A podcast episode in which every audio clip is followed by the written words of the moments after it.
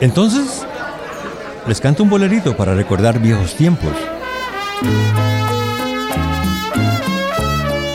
Los mejores recuerdos de la música nacional se comparten entre amigos. Los Bohemios.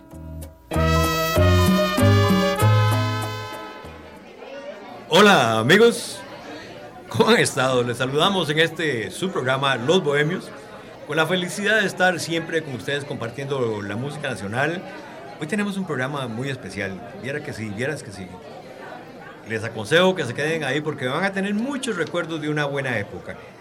Eh, un saludo especial y un agradecimiento a Gerardo Sequeira que siempre nos eh, es tan especial a la hora de preparar todo nuestro material y todo nuestro trabajo. Eh, comenzamos con, a mi, a mi, derecha mejor, con el amigo Jorge Huevo. ¿Cómo estás, Jorge? ¿Qué tal, qué tal amigos? Un gusto compartir con ustedes. Bueno, hoy, hoy tenemos una de esas historias especiales y tenemos un invitado de lujo, un amigo de muchos años que hemos compartido. Y, bueno. Que ahorita, ahorita se van a dar cuenta. Ahorita se van a dar cuenta quién es. ¿Quién es? Eh, Roberto. Un placer muy especial estar con ustedes, eh, esta audiencia tan especial que tenemos de música nacional.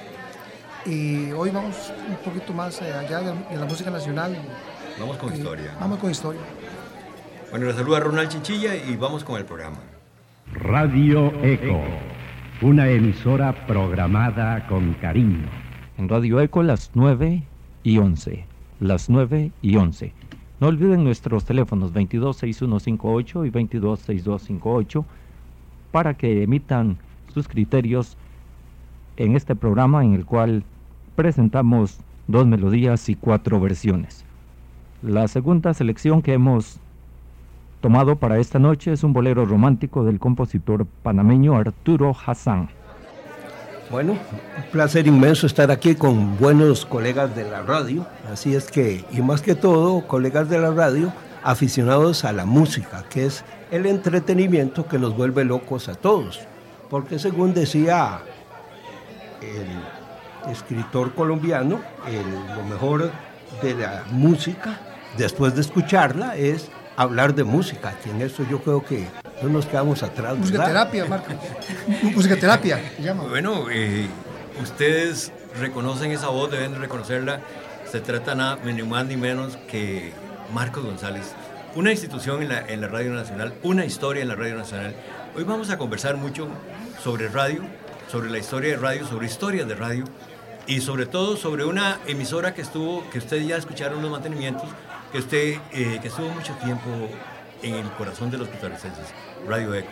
Marcos.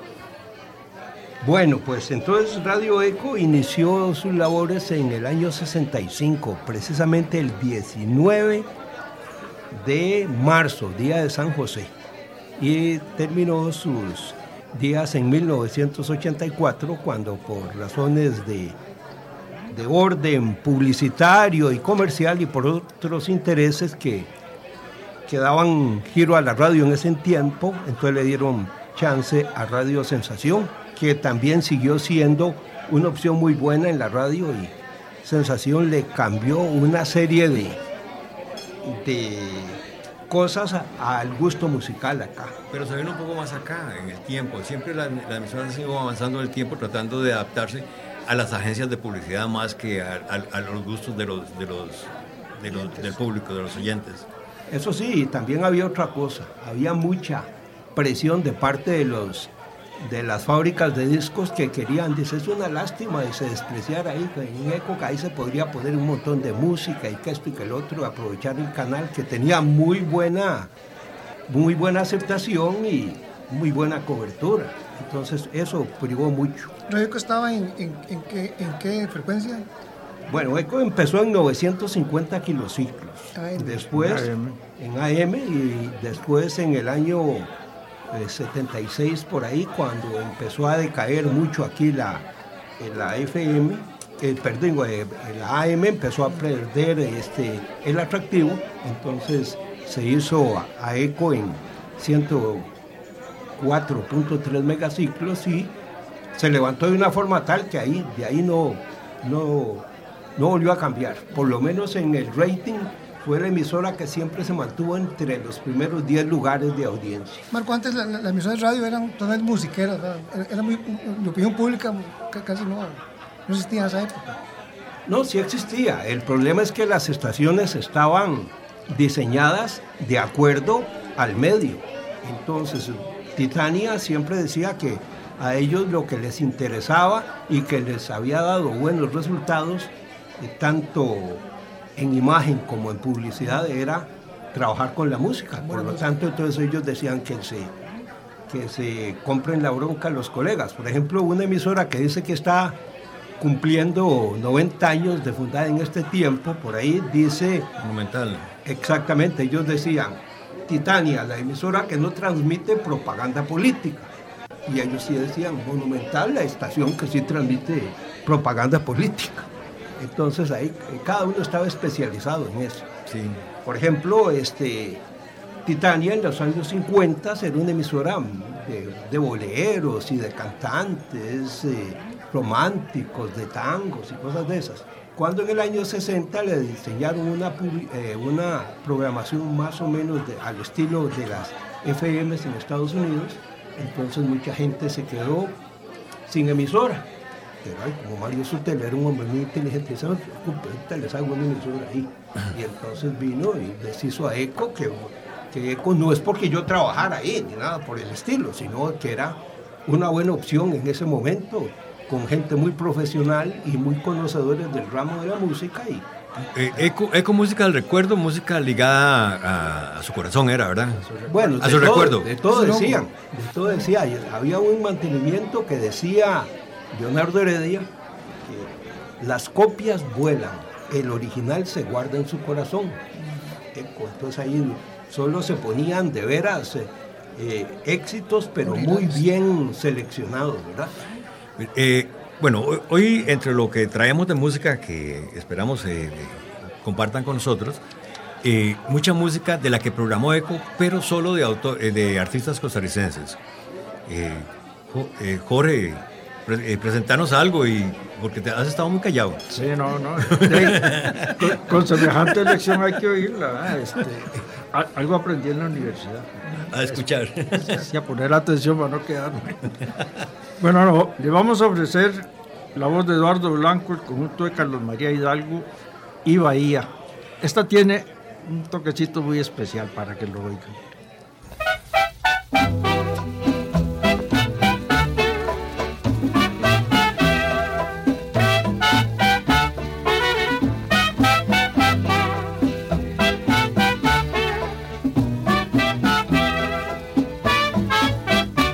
Radio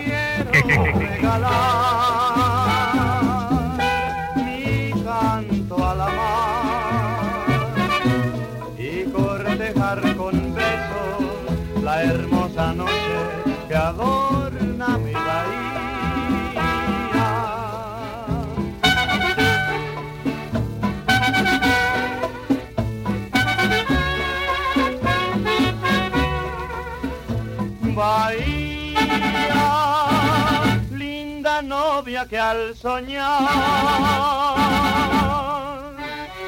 regala fantasías de la mar.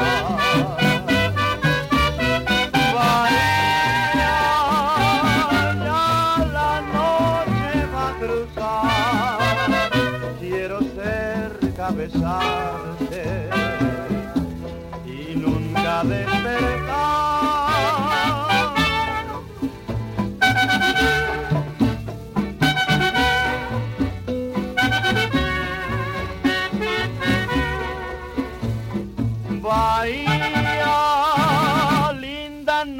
Que al soñar regala fantasías de la mar.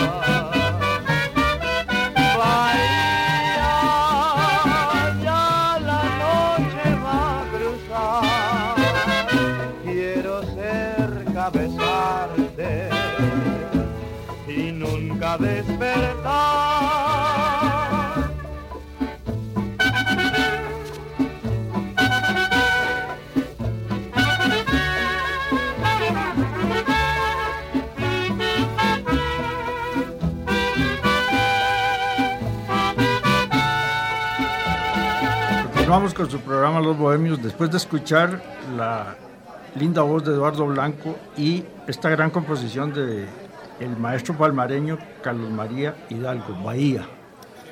Qué lindo tema ese. La- y la identificación de... Y el sello de Radio Eco. ¿eh? Así era como se usaba. ¿Recuerdas eso, Marcos? ¿Para, ¿Para qué usaban ese, ese, ese Para que no lo copiaran. No, no, no, no, no, porque el- no, eso no era eso, sino es que eh, la idea era de que la música había que disfrutarla toda, de principio a fin. No había no se hablaba encima de los discos, nada por el estilo. Entonces, para que supieran cuál emisora estaban oyendo en algún lugar donde, donde no molestara la grabación y el disco, había que meterle con cierta técnica el eco.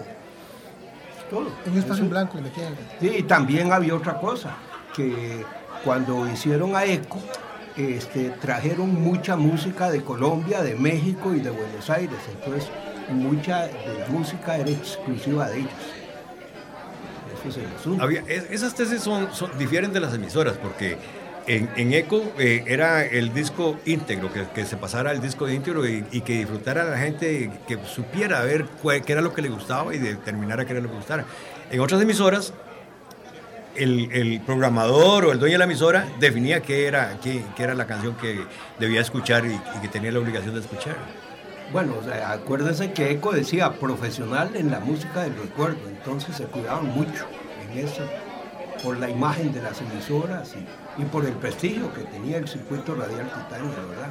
Que dicho sea de paso, muy difícil que vuelva otra organización musical como esa, ¿verdad? Marco, y era puro vinil antes, ¿verdad? Puro vinil todo usaba, ¿ah? solamente vinil. cómo no, claro sí, y cuando se, cuando se pegaba un disco, que Ah, no, ahí teníamos que arreglarlo. Si se, se- se- se- si se rayaba, teníamos que ver cómo lo arreglábamos.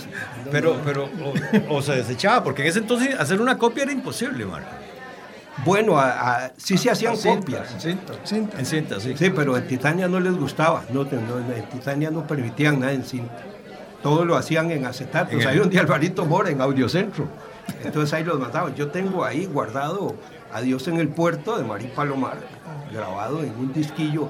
Eran unas pastas marca Piral hechas Pero, en Francia. pero esos sí eran acetatos, que ahí es donde, ahí es donde nace el error. Exactamente. Sí, todo el mundo le dice a los viniles acetatos y son dos cosas distintas. Exactamente, y ahí sí, entonces ahí se mandaban a hacer, claro que costaba mucha plata, ¿verdad? Pero ahí ellos eh, eh, estaban en el negocio y sabían que ¿Qué? no, no le oían a las ganancias. Eso fue la, eh, el éxito de Titania fue eso. Primero que todo, que ellos tenían una serie de corresponsales y traían música de, de España, de Estados Unidos, de México, de Colombia, de Venezuela, de todos lados, de Chile.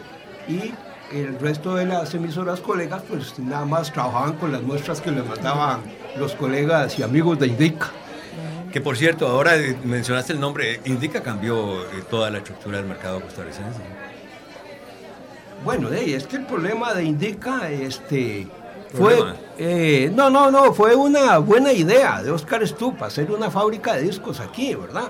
Y entonces, este, pues, eh, este disquito lo hicieron ahí en Indica, ese que, que de Eva Garza, que El que sigue. que exactamente, eh, fue uno de los pocos experimentos que se hizo ahí. Escuchemos, escuchemos el experimento. Ah, bueno, ok, Es de las primeras grabaciones de, de Indica. Sillito blanco era ese. negro. Ah, el, el negro. sí.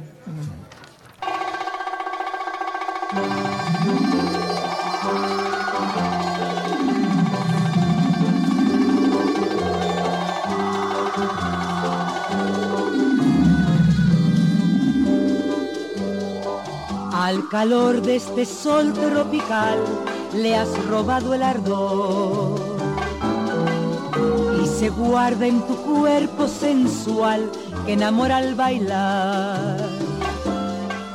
Y tus ojos que saben mirar se clavaron en mi corazón. Con locura y te canto al rumor del mar.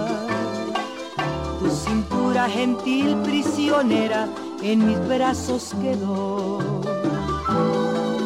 Al vaivén que ritmar el bongo, tu silueta sensual. Y tus labios ardientes besé esa noche de amor frente al mar. Y bailando juntitos al son tropical.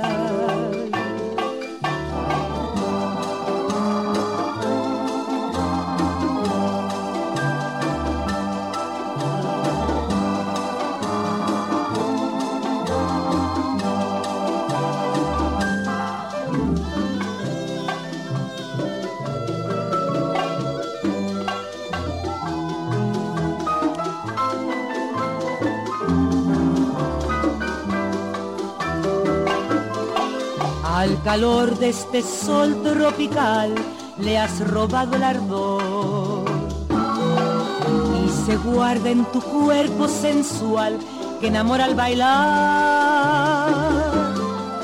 Y tus ojos que saben mirar se clavaron en mi corazón. Con locura y te canto al rumor del mar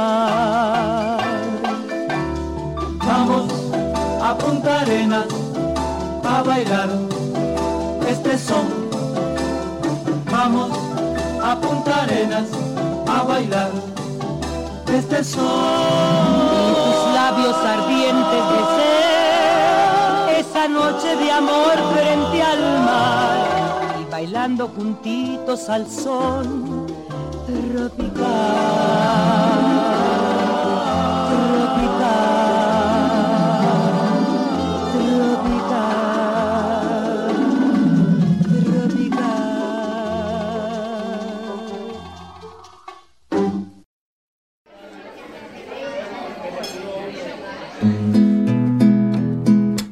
Bohemios, recuerdos de la música nacional.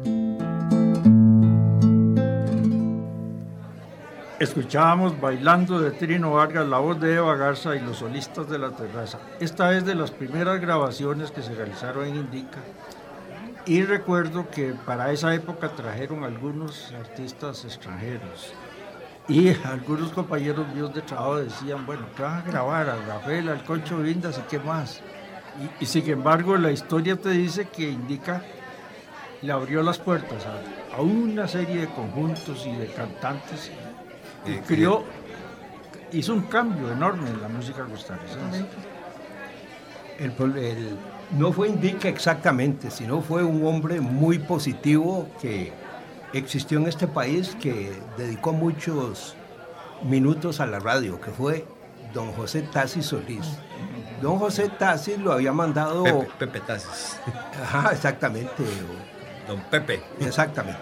Bueno, entonces a, a- a don Chepe lo habían mandado a, a Chile este, Rodrigo Facio para que se especializara y que trajera y produjera buenos materiales para la radio de la universidad. Entonces él lo pusieron de director artístico en Indica. Entonces él, al ver las experiencias de Odeón y la RCA Víctor y todas esas eh, grandes empresas disqueras en América del Sur, pues trajo algo de eso y, empezó a producir aquí programas, que algunos los aceptaron, otros no. A mí me decía Olegario Mena, dice, ojalá dice, que, le hubieran dado más chance a, José de trabajar ahí, porque ¿quién se le iba a ocurrir aquí a grabar a los maiceros del Guarumo y todas esas cosas? Pero eso era el folclore, eso era lo nuestro. Y también eh, había una cosa muy importante, que la fábrica de discos estaba obligada a sacar un long play por año de música nacional.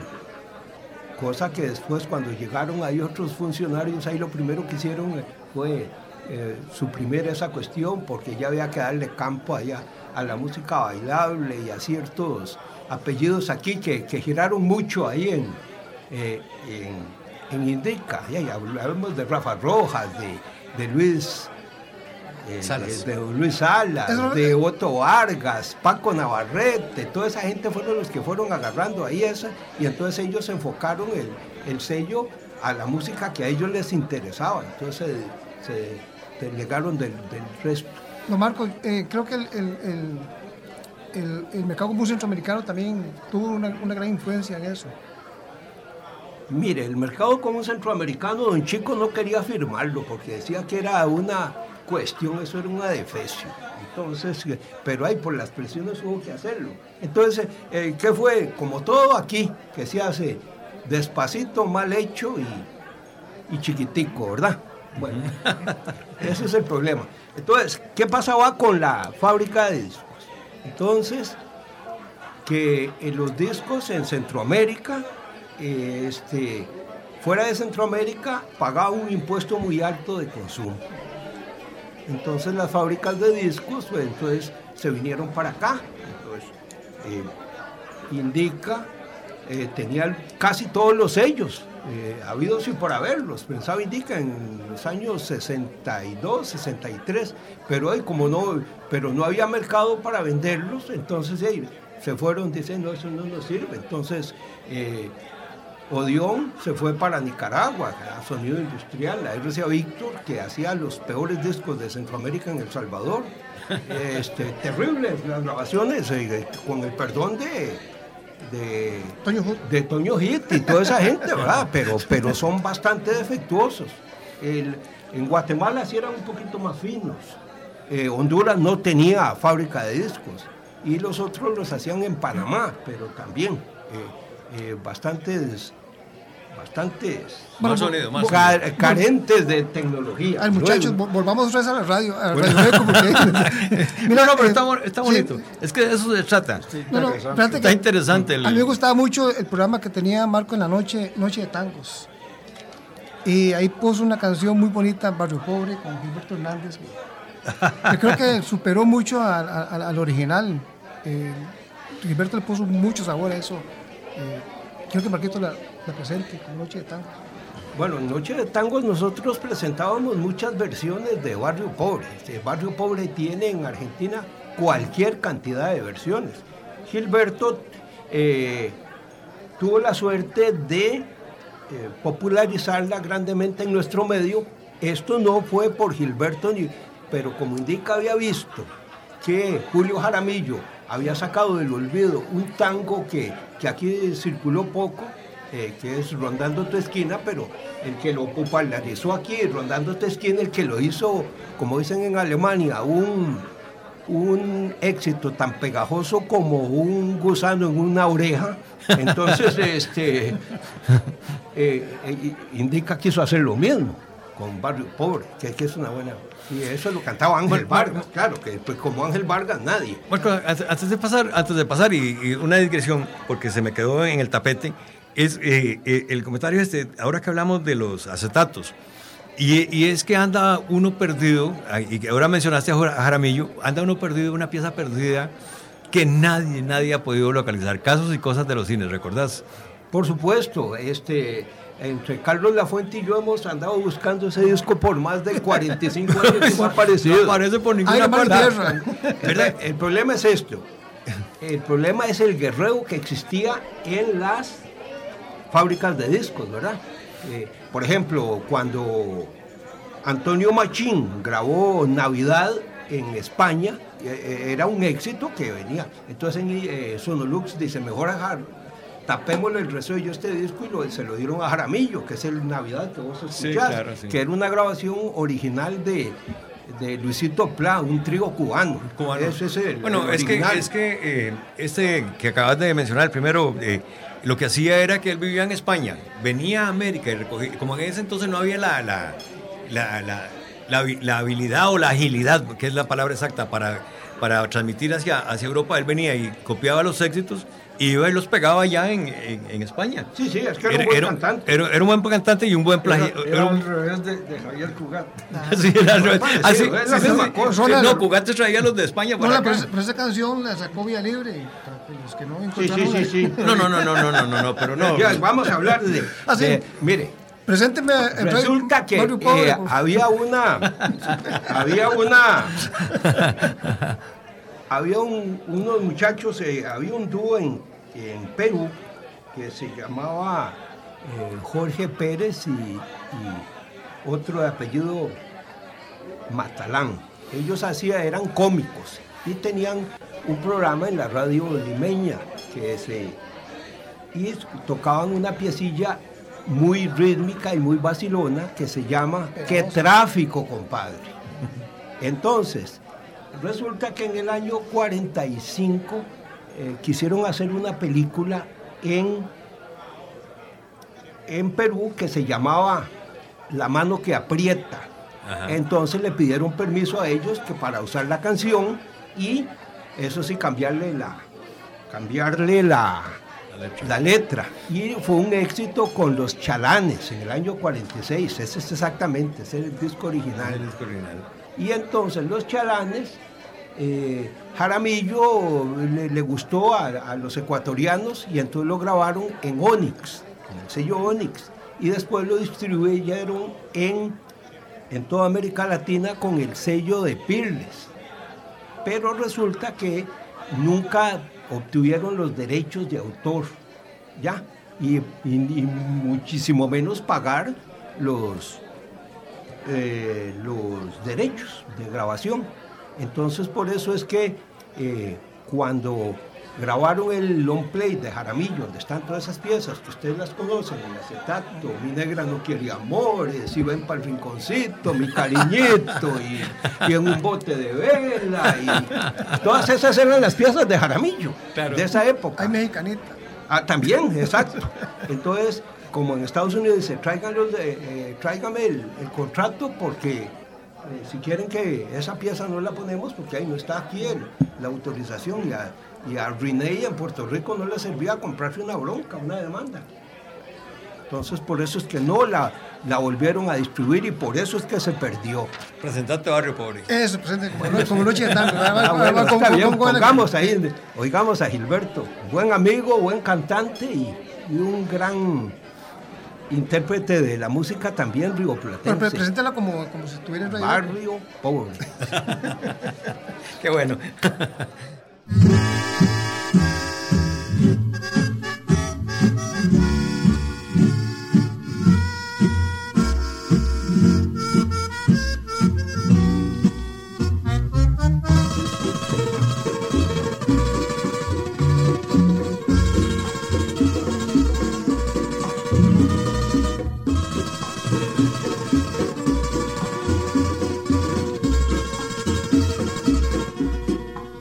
En este barrio que es reliquia del pasado, en esta calle tan humilde tuve ayer, detrás de aquella ventanita que han cerrado, la clavelina perfumada de un querer, aquellas fiestas que en sus patios celebraban, algún suceso venturoso de lugar, con mi guitarra entre la rueda me contaban y en versos tiernos entonaba mi cantar. Barrio de mis sueños más ardientes, pobre, cual las ropas de tus gentes. Para mí guardabas toda la riqueza y yo biznaba la tristeza cuando te vi mi último adiós. Barrio, barrio pobre, estoy contigo. Vuelvo a cantarte, viejo amigo. Perdona los desencantos de mi canto, pues desde entonces lloré tanto que se ha quebrado ya mi voz.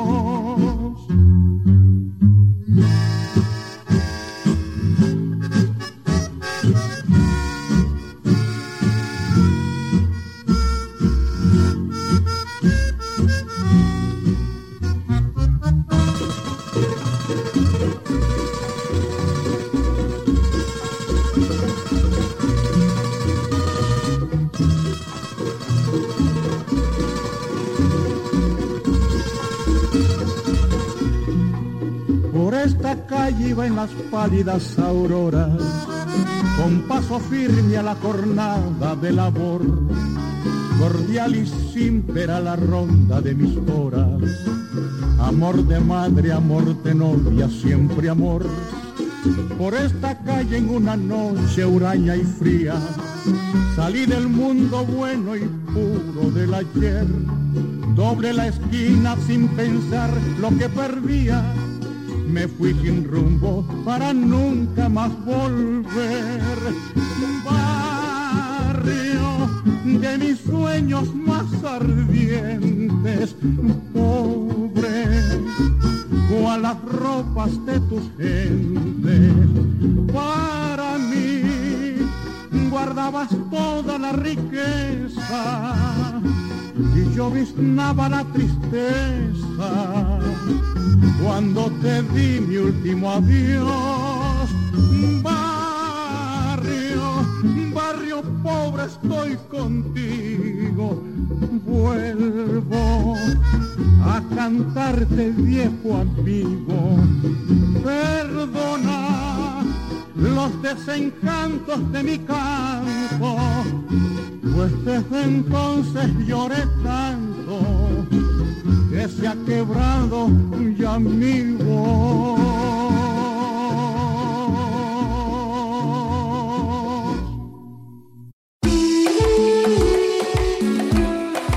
Escucha este programa en Spotify. Búscalo como Los Bohemios 101.5 Costa Rica Radio.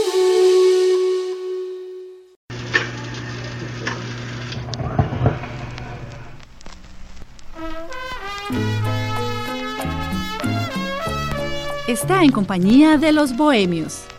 Conversamos sobre artistas musicales que dejaron huella en Costa Rica. Continuamos con su programa Los Bohemios después de haber escuchado Barrio Pobre al ritmo de bolero tango, la voz de Gilberto Hernández, una preciosa melodía. Yo no me acostaba hasta que no escuchaba yo esa, esa canción. Ay, que la repetía mucho, Marcos. Que, que no tenías, No, no. que- que no tenías mucho material, Marcos. No, no, no, no, no. Lo que pasa es que eh, lo Mar- que sucedía Mar- era, Marcos. era porque, por la presión de los oyentes. Da- da- dame un segundo. Sí había poco material, eh, sí había poco material antes de los 60. Sí había, sí había- porque eh, eh, recordás que agarraban un disco de Baladez y lo pasaban completo y agarraban el, el de el de Rafa Pérez, que ahora ahí tenemos algo de Rafa Pérez y lo pasaban completo. Y, y todos los discos, eh, yo me acuerdo, había programas especiales de Sadel, había programas especiales de todo, toda esa gente, ¿te acordás? En aquel entonces. Los discos eran caros y como te decía, eh, muy pocas emisoras se daban el lujo de comprarlos. Por eso es que la popularidad de José Luis Monero no fue por Jorge Webb, sino porque la orquesta de Rafael Muñoz en Radio Excelsior tocaban los, eh, los long plays exactamente. En la voz del trópico también. Acabas de mencionar a una cuna de locutores deportivos, Radio Excelsior. No, no hubo una emisora más profesional, más completa en todos sentidos que Radio Excelsior. Eh, en, la, en la parte deportiva, de ahí salió Jorge Pastor Durán, eh, este, José Luis Sánchez, eh, este, Ginebrita. Después, Negro Sánchez. eh, ¿Cómo no? Este, eh, Chalo Chuman, el hijo de Chalo Chuman, todo- todos eran brillantes y el, y el más de todos fue Fernando Naranjo, que por años fue el director de la sección deportiva de la Nación. Todas esas gentes fueron de Radio Excelsior. Después ellos tenían, en la parte musical, estaban muy bien asesorados. Por ejemplo, en Excelsior a las 3 de la tarde había un programa que tenía una fábrica de cocinas Nuri. Yo no sé si ustedes se acuerdan de las cocinas Nuri. Y entonces decía la propaganda, dice, Nuri cocinando y la señora descansando. Entonces ahí eh, se tiraban todos los long plays de la Villos Caracas Boys. Por eso es que la Villos aquí es tan popular. Tan popular. Y casualmente yo lo- hace poco eh, eh, eh, me encontré ahí en un archivo de música, una canción que solo en Radio Excelsior la ponían. Y después de que se fue Radio Excelsior, aquí no volvió a sonar. Se llamaba el, o se llama el Picaflor. Es un porro muy alegre, muy bonito. Don Marco, una, una, una pregunta. ¿Radio Eco tenía algún programa especial de música nacional? Claro, a la una y media de la tarde. Decía Mario Chacón, no, dice, si van a poner música de nosotros, póngala después de la una y media de la tarde, dice, porque es cuando nos vamos levantando. Si las ponen en la mañana, ni ningún artista la oye. Los artistas de toda la noche. Bueno, y aquí tenemos algo del trío Los Ticos. Ah, bueno, podemos ponerla primero antes de chiquita, de- antes de chiquilla. Pongamos primero coqueta, está bien, porque tenés razón. Sí, ya que salió a, a colación el título, pues Y muy a propósito con lo que decían de los, de, de los del Guarumo y de todas, toda aquella época, la primera época de, de, de- de- de Indica que se, se apoyó en este tipo de artistas de costarricenses. Sí, claro. Esta coqueta eh, venía en, en, en sello a- América. No, estaba en Víctor. Esa ¿En la grabaron en Ah, RCA ok. Víctor. La original. RCA Víctor. Colombia, ¿no? No, mexicana. Mexicana. Mexicana. Ah, sí, sí. Mexicana. El sello América era lo mismo, era una era un sello que tenía la RCA Víctor, pero para grabar solo música eh, de corte folclórico latinoamericano. Por eso es que eh, cuando eh, empezaron a hacer los primeros prensajes de, de el sello América, este, el Nica eh, López Guerra, el que hizo Costa Rica, Tino López. Tino López, era, él cantaba con unos mariachis y tocaba en México, allá en la Plaza Garibaldi.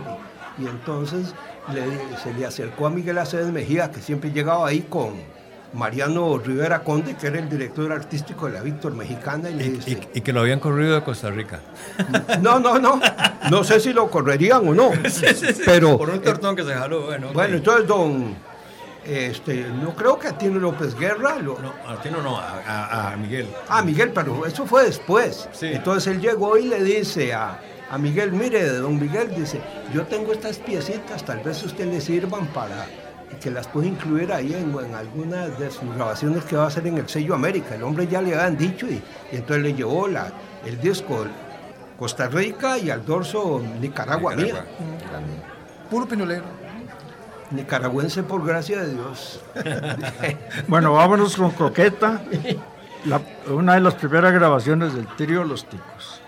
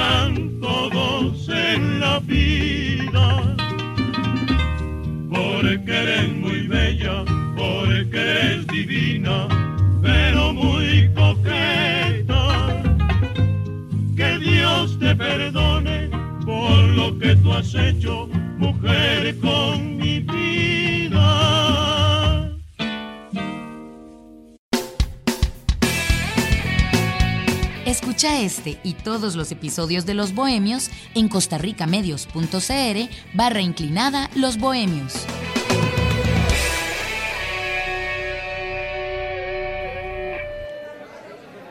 Continuamos con su programa Los Bohemios, hoy recordando historia de la radio, de Radio Eco y de algunas otras emisoras. Bueno, pero han salido de todas las emisoras, ¿verdad? más, más bien estamos eh, celebrando aquí con Marcos González, que nos asiste hoy, una gran eh, eh, Marcos es historia. Marcos, sos historia definitivamente en, en radio. Eh, conoces de todo y, y, a todos. Casualmente, ahora que están celebrando los 90 años de, de, Monumental. de Monumental, de, no de Monumental, Monumental fue después del año 47. Eh, antes eran las emisoras de la empresa Pinto Hernández, de, de, Pinto, de don Gonzalo. Gonzalo Entonces, Pinto.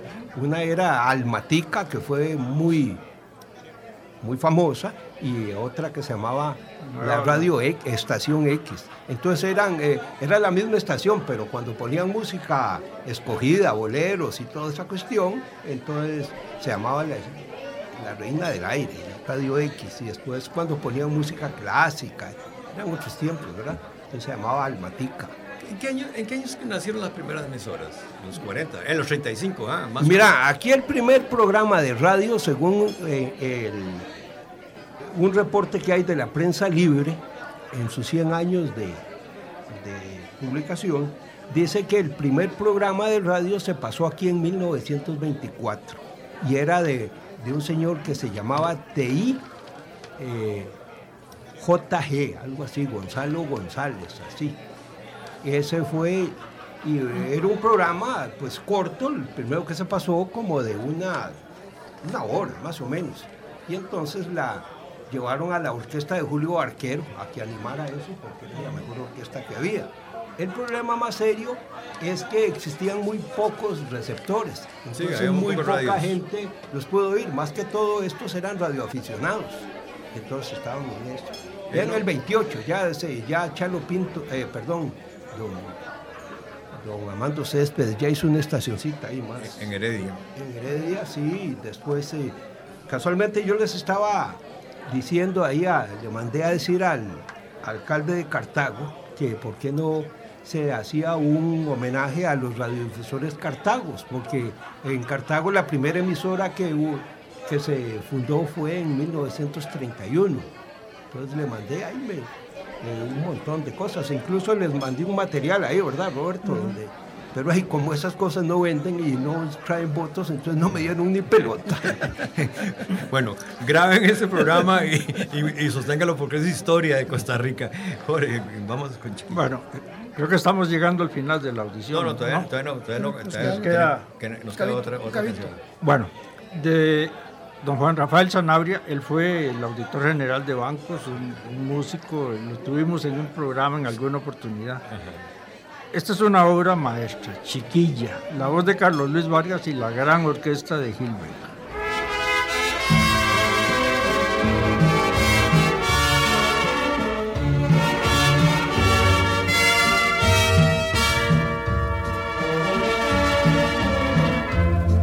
Sabes tú cuánto te quiero, el corazón por ti suspira. Chiquilla, eres mi cielo. El sol de mi existencia, sabes querer y no te atreves a ser feliz eternamente. Ay, del tiempo perdido que nos lleva al olvido.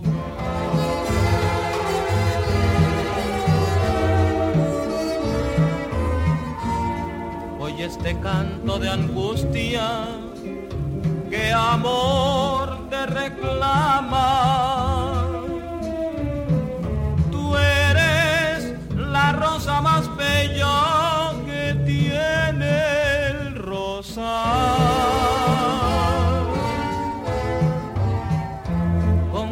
Pasión te espero siempre.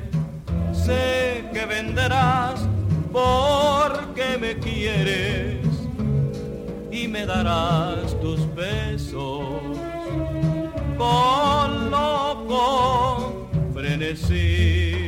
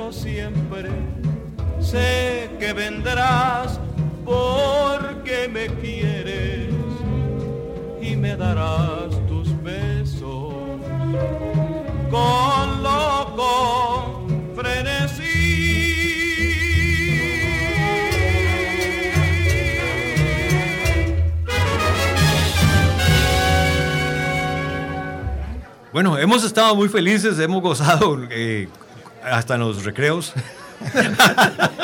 Porque todo estaba muy bonito. Pero hoy tenemos que despedir el programa. Les saludo Ronald Chinchilla. Esperemos que tengan una feliz eh, tarde, una feliz noche y una feliz semana. Bueno, Jorge Web les desea un feliz fin de semana. Esperamos que hayan disfrutado porque tenemos un profesor de historia aquí. Claro. No, eh, qué ameno el programa de hoy. Eh, me alegro mucho de haber estado compartiendo con don Marcos y con don Jorge y con don Ronald, don Gerardo. Eh, es un placer y hasta la próxima semana, por favor. Bueno, les dejamos eh, con Vete de, de don Ricardo Mora y Marcos González despidiéndose.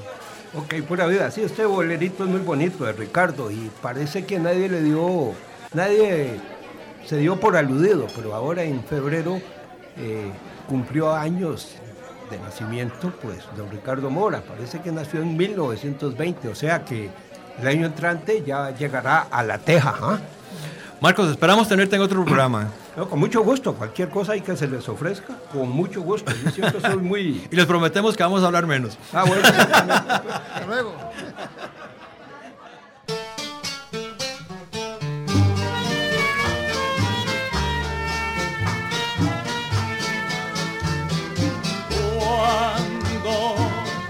Corazón te abrió la puerta, no imaginó que había en ti tanta maldad, tanta falsedad. Hubo tanta ilusión por tu cariño, como obsesión que tiene un niño por un juguete en Navidad.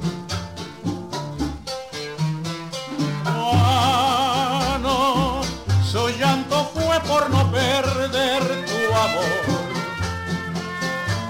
Tanta tu infamia fue que sin dolor te dice así, vete, vete muy lejos y no vuelvas que ya por fin cerré la puerta para que tú no entres jamás.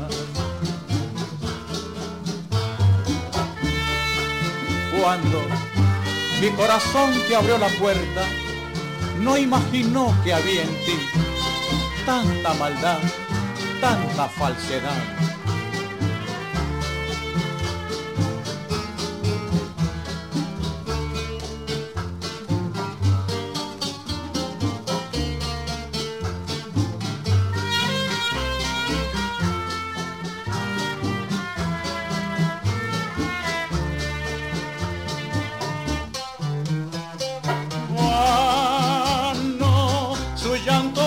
Por no perder tu amor. Tanta tu infamia fue que sin dolor te dice así, vete, vete muy lejos y no vuelvas, que ya por fin cerré la puerta para que tú no entres.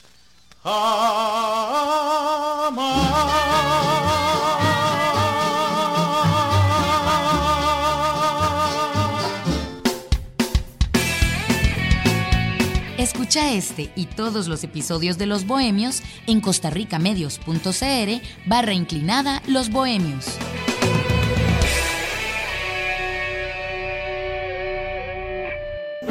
¿Qué más llamara simplemente.